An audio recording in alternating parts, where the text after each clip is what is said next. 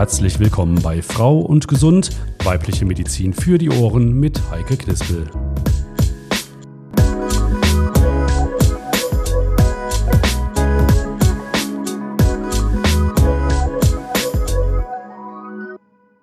Und damit auch von mir wieder ein herzliches Willkommen zu einer neuen Folge von Frau und Gesund.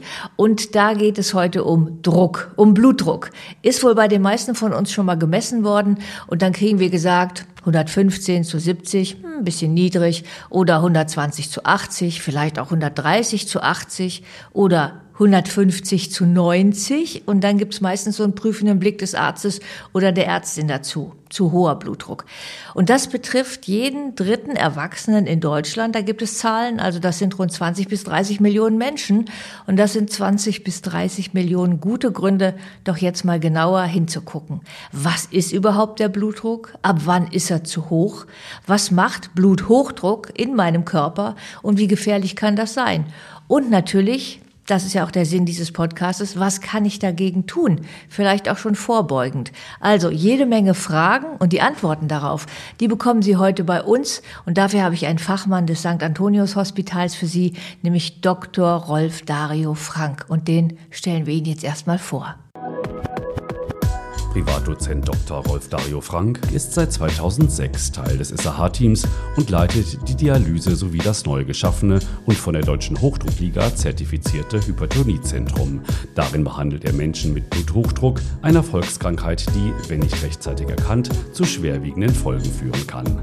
Die spezialisierte Hochdruck-Sprechstunde ist Anlaufstelle für Patientinnen und Patienten, die von ihren niedergelassenen Ärztinnen und Ärzten zugewiesen wurden und deren Bluthochdruck die Folge einer Grunderkrankung ist, die gezielt behandelt werden kann. Heute zu Gast in unserer Podcast-Sprechstunde ist Dr. Rolf Dario Frank.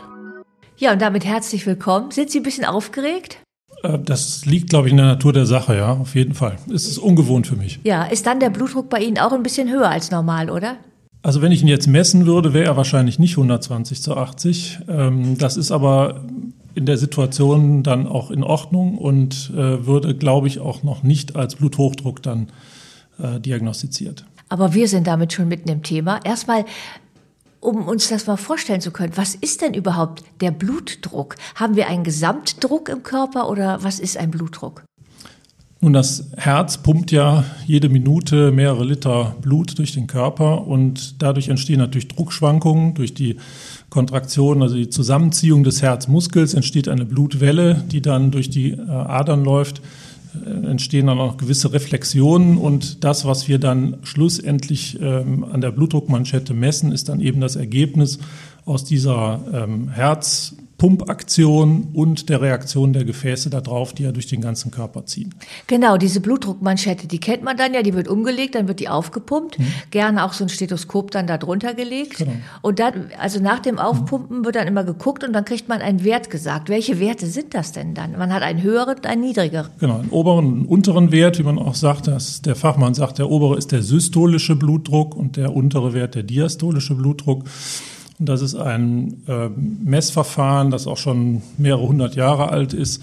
Ähm, der Oberarm wird mit, in der Regel mit einer Manschette so zusammengedrückt, dass der Blutfluss zum Erliegen kommt für einen kleinen Moment und dann durch dosiertes Ablassen der Blutdruckmanschette entstehen dann erste Schallgeräusche und der Herr Rivarocci hat das vor vielen Jahren, Jahrzehnten, Jahrhunderten beschrieben ähm, und daraus kann man eben dann den Blutdruck ähm, ableiten. Mhm. Genauer wäre eine Messung, wenn man eine quasi eine Kanüle in eine Schlagader einlegt und das dann mit entsprechenden Druckaufnehmern misst. Das ist eine deutlich präzisere, aber eben schmerzhafte und invasive Methode. Die ja. ist nicht für den Alltag geeignet, sondern nee, dann, nur in der Intensivmedizin. dann nehmen wir doch lieber die Manschette, oder? Und das heißt also, dieser erste höhere Ton, das ist der obere mhm. Wert, so habe ich jetzt schon gelernt, der obere Wert, dieses 130 zum Beispiel, das ist der, wenn ich zuerst wieder nach dem Abpressen sozusagen was höre, oder welcher genau, ist das? Genau. Und der andere, der, der untere Wert? Dann hört man einen Ton und am Ende der Blutdruckmessung verschwindet dieser Ton und das ist dann der untere Wert, der diastolische Wert, also mhm. wenn es quasi still wird im Stethoskop. Ja, und was ist denn dann der normale Blutdruck? Also nach dem aktuellen Stand würde man einen Blutdruck von 120 zu 80 als normal bezeichnen. Ähm, dazwischen kommt dann ein hochnormaler Bereich, 120 bis 100 130, 140 und bei 140 fängt dann der Bluthochdruck an. Mhm. Also alles, was über 140 zu 90 gemessen ist, nicht einmal, sondern mehrfach, ähm, würde man dann als Bluthochdruck bezeichnen. Man muss einschränkend sagen, es kommt auch sehr auf die Messmethode an und auf natürlich die Messumstände. Mhm. Das heißt, wenn ich das jetzt schon höre, dann ist es sinnvoll, mehrmals zu messen? Auf jeden Fall. Also die Diagnose Bluthochdruck darf nie anhand eines Blutdruckmesswertes äh, allein gestellt werden. Ausnahmen sind natürlich krisenhaft hohe Werte 200 zu 120 oder so, dann ist eigentlich die Diagnose eines Bluthochdrucks klar. Aber es gibt eben viele Zwischenfälle bzw. Zwischenwerte, muss man sagen. Und das muss man halt durch mehrere Besuche, zum Beispiel beim Hausarzt, ähm, verifizieren, dass also wirklich ein Bluthochdruck und nicht ein irgendwie situativ äh, bedingter ähm, erhöhter Blutdruck vorliegt. Oder es gibt eben Möglichkeiten durch tragbare 24-Stunden-Blutdruckgeräte oder durch die Selbstmessung zu Hause, indem man das protokolliert, mhm. nach standardisierten Bedingungen dann herauszufinden, ob man einen Bluthochdruck hat oder nicht. Da gucken wir gleich mal genauer drauf. Es ist auf jeden Fall ein Thema für viele Menschen. Wir haben auch dazu mal eine Umfrage gemacht. Kennen Sie eigentlich Ihren Blutdruck? Aktuell nicht. Ist das denn was, womit Sie sich beschäftigen oder äh, kümmert Sie das gar nicht? Wenn ich ehrlich bin, beschäftige ich mich damit nicht. Ich frage immer beim Hausarzt nach, ist das gut? Oder beim Frauenarzt, dann sagen die immer, ja, das ist super. Und dann gehe ich zufrieden aus der Praxis. Und dann hat sich das für, für mich das Thema quasi abgehakt. Dann reicht Ihnen das. Ja. Ist ja nachvollziehbar. Kennen Sie eigentlich Ihren Blutdruck? Ja. Wie oft messen Sie den? Ja, einmal im Monat und wenn ich beim Arzt bin. Kennen Sie eigentlich Ihren eigenen Blutdruck? Natürlich. das heißt, Sie kümmern sich darum. Haben Sie zu Hause auch so ein Gerät? Ja, ich habe das Gerät, ich messe regelmäßig, weil wir in unserer familiären Geschichte Bluthochdruck haben, deswegen. Was wäre denn für Sie so ein guter Blutdruck, wo Sie sagen, das wäre perfekt? Äh, zwischen 140 zu 80 oder noch ein bisschen weniger, 130 zu 70 ist so. Geht auch jetzt. Ich bin gut eingestellt, relativ gut. Also deswegen funktioniert es. Ja, passt. Kennen Sie Ihren eigenen Blutdruck? Ja, dadurch, dass ich zwei, dreimal die Woche laufe, habe ich eine Armbanduhr, die auch alles immer angibt. Ah, das heißt, Sie gucken dann drauf und genau. wie sieht denn der aus? Bei Anstrengung 150 zu 80, so, also ist eigentlich ganz gut so. Herr Dr. Frank, ich bin gerade so überrascht, dass die Leute ihren Blutdruck alle so gut kennen. Haben wir da die, die ganz weißen Schafe sozusagen erwischt? Äh, ich fürchte ja. Also äh, die meisten Menschen würden, glaube ich, antworten, nee, Blutdruck äh, habe ich noch nie gemessen bekommen oder keine Ahnung, bei der Musterung oder als ich mal im Krankenhaus war. Und dann ist jahrelang nicht mehr kontrolliert worden. Und man muss sagen, das ist ähm, nicht in Ordnung. Man sollte eigentlich seinen Blutdruck kennen und der sollte auch vielleicht alle ein, zwei, drei Jahre, auch wenn man nicht in Behandlung ist, mal kontrolliert werden, weil das natürlich ein dynamisches System ist und sich über Jahre auch ein Bluthochdruck dann unbemerkt entwickelt. Mhm. Und deswegen sollte man also immer bei Arztbesuchen oder so ähm, die Gelegenheit nutzen, seinen Blutdruck zu messen. Ist das denn die einzige sinnvolle oder für mich als Laien auch machbare Möglichkeit, meinen Blutdruck zu kennen? Oder kann ich das auch so merken, dass mein Blutdruck zu hoch ist? Das ist ja gerade das Tückische beim Bluthochdruck. Wenn er sich wirklich bemerkbar macht mit körperlichen Beschwerden, dann ist im Grunde schon die Blutdruckkrise da und dann ist es eigentlich schon zu spät. Wir wollen eigentlich den Blutdruck oder den Bluthochdruck feststellen, wenn man ihn noch nicht körperlich spürt. Ähm, und deswegen muss man ihn aktiv messen und kann nicht auf seinen Körper, sozusagen in seinen Körper hineinhören. Woran würde ich das denn aber merken, wenn Sie gerade sagen, äh, wenn ich schon die Anzeichen merke? Also ich kenne natürlich so Bilder, übergewichtige ältere Männer mit einem hochroten Kopf, dann sagt man, oh, der hat Hochdruck. Das kann auch stimmen, muss aber nicht so sein. Also man mhm. muss ihn konkret messen und typische Warnsymptome wären halt dann schon sowas wie Atemnot, Brustenge, Kopfschmerzen, Rückenschmerzen, sowas. Das sind dann Übelkeit, Sehstörungen. Das sind dann aber schon Zeichen, dass es eigentlich äh, dringend ins Krankenhaus muss. Ui, wenn Sie sagen, es ist, macht halt Sinn, den regelmäßig messen zu lassen, den Blutdruck. Welche Risiken birgt denn der Bluthochdruck? Was kann mir alles passieren, wenn ich es nicht feststelle oder ignoriere? Der Blutdruck greift im Grunde alle Organsysteme an, die wir haben. Das heißt, wichtige Folgeerkrankungen sind die Herzschwäche, Dann gibt es ähm, Schlaganfälle unterschiedlichen Ausmaßes, auch Hirnblutungen. Ähm, dann können die Nieren, was jetzt mein Fachgebiet ist, sehr schwer in Mitleidenschaft gezogen werden. Das kann bis zur dialysepflichtigen Nierenschwäche äh, reichen. Ähm, Gefäßalterung, also Durchblutungsstörungen in den Beinen, äh, Aneurysmabildung der Gefäße, also eine krankhafte Aufweitung der Gefäße bis hin, dass sie auch reißen können. Das sind so ein paar Folgeerkrankungen, die, die mir da gerade in den Sinn kommen. Hm. Äh, ich frage mich gerade ganz blöd, kann das auch sein, dass ein Gefäß, weil zu viel Druck drauf ist, einfach platzt wie so ein Schlauch? Das kann man sich so vorstellen. Ja. Das ist jetzt sicherlich nicht der Regelfall. Die Gefäße sind schon sehr stabil gebaut, aber gerade kleine Gefäße im Gehirn können auch mit zunehmendem Lebensalter dann irgendwann undicht werden oder eben wirklich reißen. Und das sind ganz üble ähm, Schlaganfälle. Man nennt die auch Schlaganfälle ähm, aber die dann eben auf eine Hirnblutung zurückzuführen mhm. sind. Also wenn ich jetzt diese gravierenden Folgen höre und gleichzeitig aber den Hinweis, dass er meistens erstmal nicht erkannt wird, der Bluthochdruck, ist natürlich umso wichtiger, dass man ihn regelmäßig beim Arzt messen lässt. Und ich weiß jetzt schon aus der Erfahrung mit diesem Podcast hier, dass in sehr vielen Fällen immer Bewegung und Ernährung ein Grund sind für ein Krankheitssymptom. Ist das beim Bluthochdruck auch so? Auf jeden Fall. Damit lassen sich sicherlich nicht alle Formen des Bluthochdrucks erklären. Es gibt sicherlich Formen, die aus ähm, wirklich krankhaften Störungen im Hormonhaushalt oder durch Gefäßverengungen hervorgerufen wird. Aber die Hauptmasse der Bluthochdruckpatienten, die sogenannten essentiellen Hypertoniker, die haben ähm, neben genetischen äh, Ursachen, die so familiär bedingt sein können, eben meistens auch ein Übergewicht und andere äh, Begleiterkrankungen, die durch Minderbeweglichkeit, falsche Ernährung, ähm, ja, zu viel Fast Food, zu viel Softdrinks und sowas erklärbar mhm. sind. Also zu wenig Bewegung, falsche Ernährung. Wie sieht es aus mit Salz? Man sagt ja auch immer, das ist nicht gut für den Blutdruck. Das ist richtig. Also ein Baustein der Bluthochdrucktherapie ist auch immer die Reduktion der Kochsalzzufuhr. Wir nehmen jeden Tag Unmengen an Kochsalz zu uns in den konfektionierten Nahrungsmitteln, die wir kaufen, fängt mit dem Brot an, geht über Wurstwaren und so weiter hinaus, ähm, sodass man rechnet, dass wir wahrscheinlich zwischen 10 und 16 Gramm Kochsalz am Tag einnimmt und die Empfehlung für eine gesunde Ernährung wäre unter 6 Gramm Kochsalz. Das ist einiges Dahin weniger. zu kommen ist sehr schwierig. Der erste Schritt ist, dass man nicht noch bewusst von außen durch Nachsalzen äh, Kochsalz hinzuführt äh, frische Nahrungsmittel nimmt, wenig konfektioniertes, keine Fertigprodukte, die extrem ge gesalzen sind, kauft. Das ist schon mal ein erster Schritt, aber damit wird man den Blutdruck in den meisten Fällen nicht alleine in den Griff kriegen. Mhm.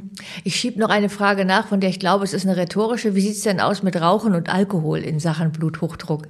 Also Rauchen und Alkohol ist eigentlich nie gut. Ähm, beim Bluthochdruck zählt das auch dazu. Also Nikotinkarenz, also das Aufhören zu rauchen, gehört auf jeden Fall immer zu den Empfehlungen. Ähm, beim Alkohol höre ich dann immer schon mal gerne das Argument, ja, milder Alkoholkonsum ist doch gut. Entspannend ähm, auch. Ne? Entspannend, genau. Rotwein besonders gut. Ähm, aber da muss man auch sehr vorsichtig sein. Es gibt klare Zusammenhänge mit dem Alkoholkonsum und der Blutdrucksteigerung. Mhm. Also ich denke, ein Gläschen Wein am Abend äh, mal bei besonderen Anlässen wird man nicht verwehren wollen, aber der regelmäßige Alkoholkonsum ist sicherlich nachteilig. Jetzt haben Sie direkt am Anfang des Gesprächs, als ich Sie gefragt habe, ob Sie jetzt ein bisschen höheren Blutdruck haben, weil Sie etwas aufgeregt sind, gesagt, ja, das ist der Situation geschuldet, hört aber gleich wieder auf.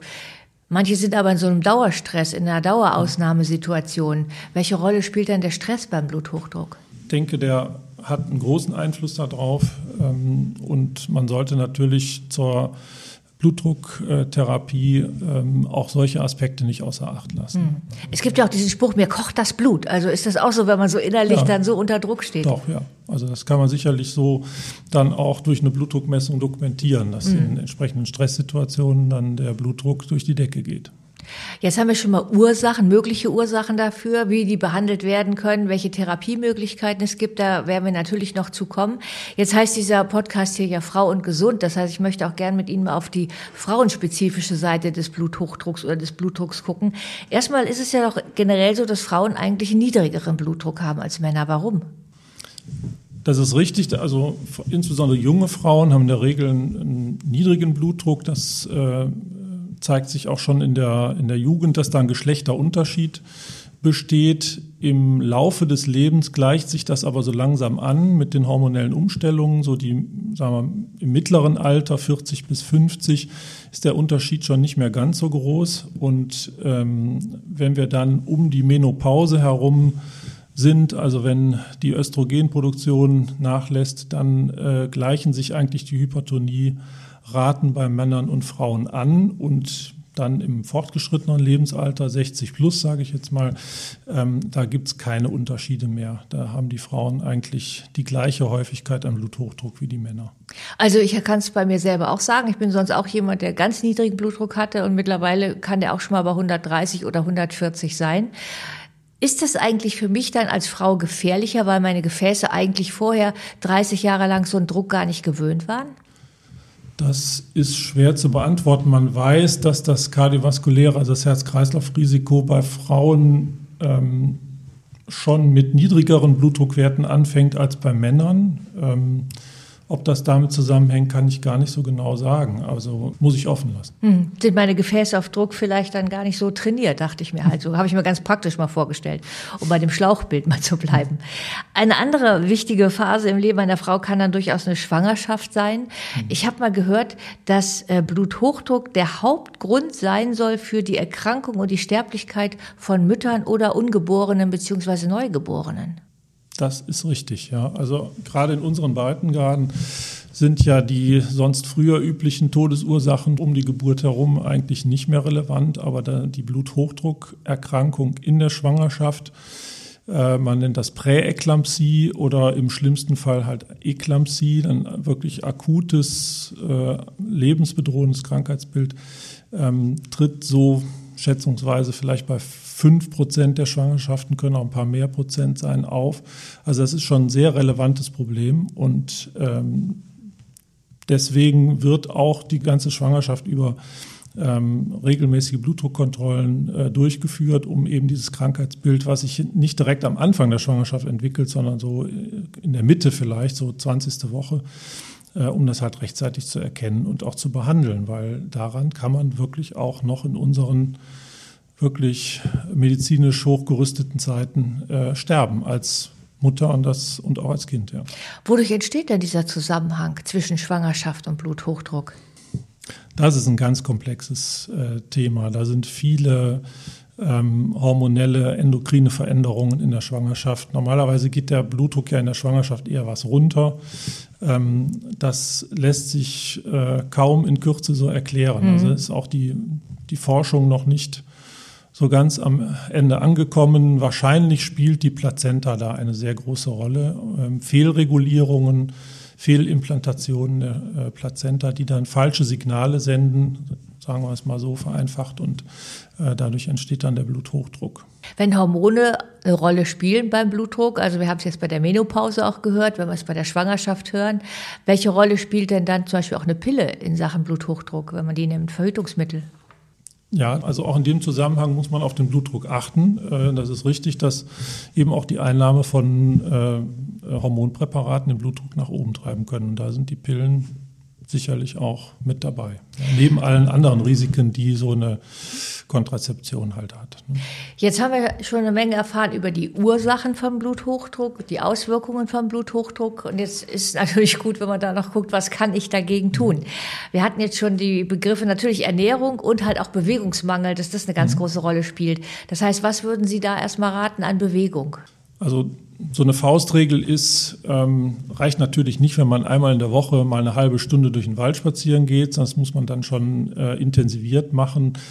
Ähm, ich würde so empfehlen, zwischen drei und fünfmal in der Woche mindestens eine Dreiviertelstunde ähm, wirklich aktive Bewegung. Also nicht schlendern, schon ein bisschen nicht schlendern, flotter. Nicht am Schaufenster vorbeigehen, sondern dann muss man wirklich zügig spazieren gehen.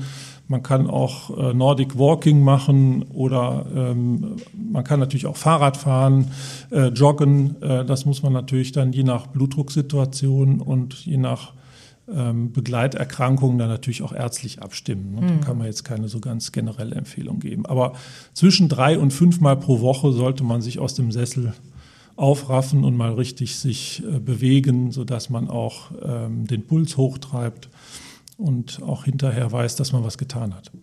Dann Thema Ernährung. Ich meine, es ist im Grunde immer das Gleiche, was man hört, was ja. gesunde Ernährung ist. Also halt nicht viel Weißmehl, nicht jeden Tag äh, rotes ja. Fleisch essen, nicht viel Zucker.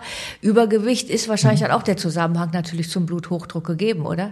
Ja, da gibt es sehr schöne Untersuchungen, dass allein durch die Gewichtsreduktion der Blutdruck spürbar gesenkt werden kann, auch so in der Größenordnung, wie es ein Medikament für sich alleine schafft. Also vielleicht so zehn Punkte am oberen Wert runter kann man durch ein paar Kilo Gewichtsverlust schon hinkriegen. Also es ist auf jeden Fall immer lohnend zu versuchen, sein Gewicht in den Normalbereich herunterzubringen oder wenigstens mal fünf bis zehn Kilo runter zu bekommen. Das ist natürlich eine ganze Menge Arbeit und äh, das lässt sich nicht in zwei oder vier Wochen machen. Aber ich finde es immer toll, wenn ich höre, es gibt Erkrankungen und ich sehe, ich kann selber etwas daran ändern. Hm. Äh, ich bin dem nicht ausgeliefert. Das sollte ja eigentlich Mut machen und sagen, dann geh es an. Was ist Ihre Erfahrung in Ihrer Klinik? Wird es auch angegangen? Meistens ist der berühmte innere Schweinehund größer und äh, die äh, gesetzten Ziele werden dann doch irgendwie nicht erreicht. Also eigentlich ist es einfach, ne? äh, an der Ernährung ein bisschen was zu ändern, sich mehr zu bewegen. Ähm, damit kann man ganze Menge für seinen Blutdruck tun. Ich sage aber auch, es gibt natürlich viele Blutdruckpatienten, die ohne eine Handvoll von Blutdrucktabletten nicht zum Ziel kommen. Mhm. Aber ähm, wir reden jetzt über die Patienten, die sich vielleicht auch so im Grenzbereich beginnender Bluthochdruck äh, bewegen. Und mhm. da ist diese Lebensstiländerung, wie es man immer so schön nennt, ähm, ganz entscheidend und auch sehr effektiv, muss man sagen. Dazu gehörte zum Lebensstil ja auch der Stress, haben wir eben schon angesprochen. Wie sieht es da aus mit so Entspannungsverfahren, Yoga, Qigong?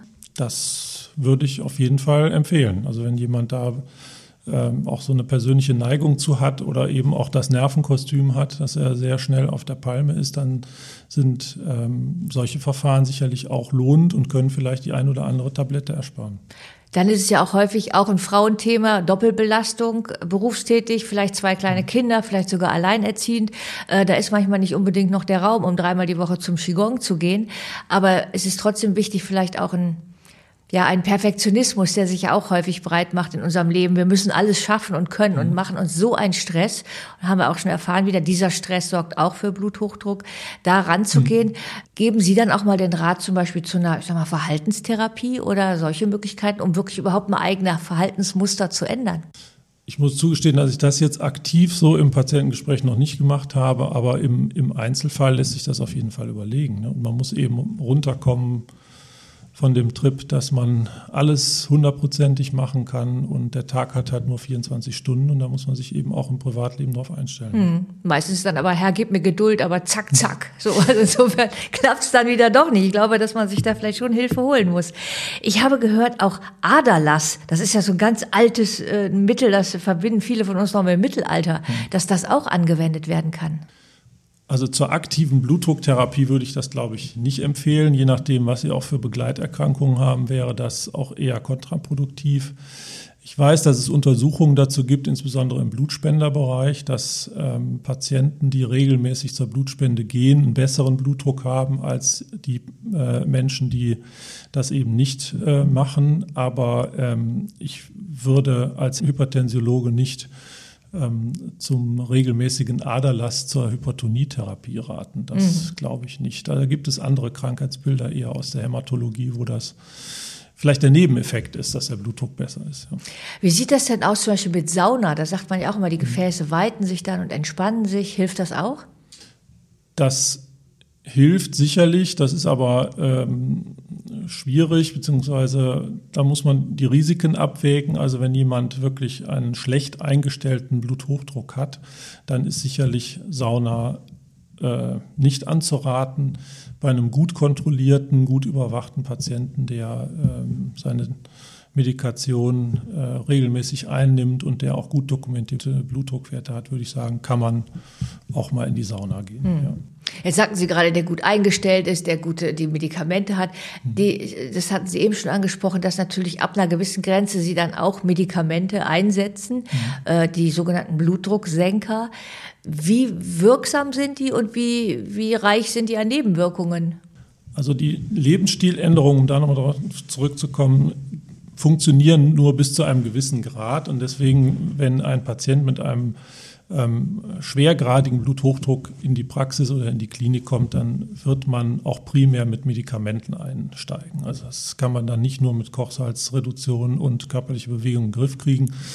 Ähm, und dann haben wir halt verschiedene Präparate, die wir in niedrigen Dosierungen kombinieren. In der Regel sagt man, man beginnt eine Blutdrucktherapie immer mit zwei äh, Therapeutika parallel, mhm. um eben die individuellen Nebenwirkungen auch etwas zu begrenzen, die man besonders in der Ausdosierung eines Medikaments zu erwarten hat. Also bis man weiß, wie es richtig eingestellt ist oder was? Ja, man kombiniert gleich am Anfang zwei Medikamente, um nicht mit einem volle Dosis zu geben mhm. und dann eben auch eine erhöhte Nebenwirkungsrate zu haben, sondern eben zwei Medikamente in niedriger bis mittlerer Dosierung. Und damit kriegt man einen Großteil der Patienten schon gut eingestellt. Das Therapieziel ist ja auch nicht ein Patienten mit schwerem Hypertonus, äh, Blutdruckwerten 160, 170, 180 äh, innerhalb von wenigen Tagen auf 120 zu 80 zu bringen. Das macht kein Organismus mit, sondern da muss man mit Fingerspitzengefühl herangehen und die Patienten halt über eine gewisse Phase von mehreren Wochen an diesen normalen Blutdruck heranführen. Sonst bringt man so viel durcheinander und verursacht eben auch Organfehlfunktionen, äh, die ähm, ja dann allein durch die Medikamententherapie verursacht ist. Das ist ja äh, nicht Sinn der Sache. Ne? Wir wollen das Problem ja verbessern und nicht neue Probleme schaffen. Das heißt, das muss dann aber auch feinmaschig sozusagen vom Arzt, von der Klinik überwacht werden. Zum einen, und der Patient ist natürlich aufgerufen durch entsprechende Selbstmessung, die er äh, irgendwie äh, dokumentiert auf Papier oder äh, eben auch mit elektronischen äh, Mitteln, äh, die Blutdrucktherapie eben auch mit zu überwachen und zu sehen, geht es in die richtige Richtung, bin ich zu stark eingestellt. Ähm, das, äh, da ist der Patient auch so ein bisschen mitgefragt. Reicht da eigentlich, ich meine, mittlerweile gibt es ja auch beim Discounter für 25 Euro das Blutdruckmessgerät, reicht das dann? Die Blutdruckmessgeräte werden normalerweise ähm, mit einem Prüfsiegel versehen. Also man sollte ein Gerät kaufen, was ähm, zum einen TÜV geprüft ist, aber vielleicht auch das Siegel der Deutschen Hochdruckliga trägt. Dann sind diese Geräte auch wirklich äh, in einem Prüfverfahren mhm. auf ihre Genauigkeit und Verlässlichkeit der Messung getestet. Und ähm, dann kann es auch mitunter ein Gerät von 25 Euro sein. Habe also ich auch in der Apotheke schon gesehen, was ja, auch nur 25 kostet. Kann man durchaus nehmen. Und äh, das, äh, denke ich, ist auch ausreichend genau. Muss ich denn sonst dann irgendwas beachten, wenn ich selber meinen Blutdruck messe? Ist das auch immer dann am Handgelenk oder gehe ich bei mir auch an Oberarm? Empfehlen tun wir eigentlich die Oberarmgeräte, die sind äh, genauer. Man kann auch mit den Handgelenkgeräten arbeiten, dann muss man aber eine spezielle Messhaltung einnehmen, damit diese Werte auch verlässlich sind. Ähm, ich empfehle das Oberarmgerät, in der Regel ein automatisches Gerät, äh, sodass man nur einen Knopf drücken muss und dann wirft das Gerät nach einer Zeit den Wert halt aus. Man sollte immer unter gleichbleibenden Bedingungen messen, das ist ganz entscheidend. Also man sollte äh, fünf bis zehn Minuten ruhig an einem Tisch aufrecht sitzen, den Arm eben auf Herzhöhe lagern, keine beengte Kleidung am Arm und dann mehrmals hintereinander messen. Und dann hat man eigentlich ähm, verlässliche Werte, die dann auch für die Therapieführung ähm, brauchbar sind. Hm. Also ist, glaube ich, auch ganz wichtig, dann auch nochmal klarzustellen, dass allein eine medikamentöse Behandlung äh, den Patienten nicht daraus entlässt, dann auch seinen Lebenswandel zu ändern, weil man dann vielleicht auch irgendwann keine Medikamente mehr braucht, oder? In Einzelfällen gelingt das, mhm. insbesondere bei Patienten, die dann, keine Ahnung, 10, 15, 20 Kilo äh, Gewicht verlieren, äh, ihren Lebensstil komplett umkrempeln. Dann kann es sein, dass man irgendwann auch mal von den äh, Medikamenten wieder loskommt. Aber leider ist das Schicksal der Bluthochdruckpatienten ja meist so, dass sie ähm, im Grunde auf unbestimmte Zeit, lebenslang hört sich immer so hart an, auf unbestimmte Zeit eben diese Medikamente nehmen müssen und eben auch nicht selbstständig an der Medikation drehen sollten. Das mhm. ist auch nochmal ein Punkt, den man hervorheben sollte. Jetzt sind Sie hier der Leiter des Hypertoniezentrums am St. Antonius Hospital. Ab wann ist das denn die richtige Adresse für mich? Also wann reicht auch vielleicht der Hausarzt nicht mehr?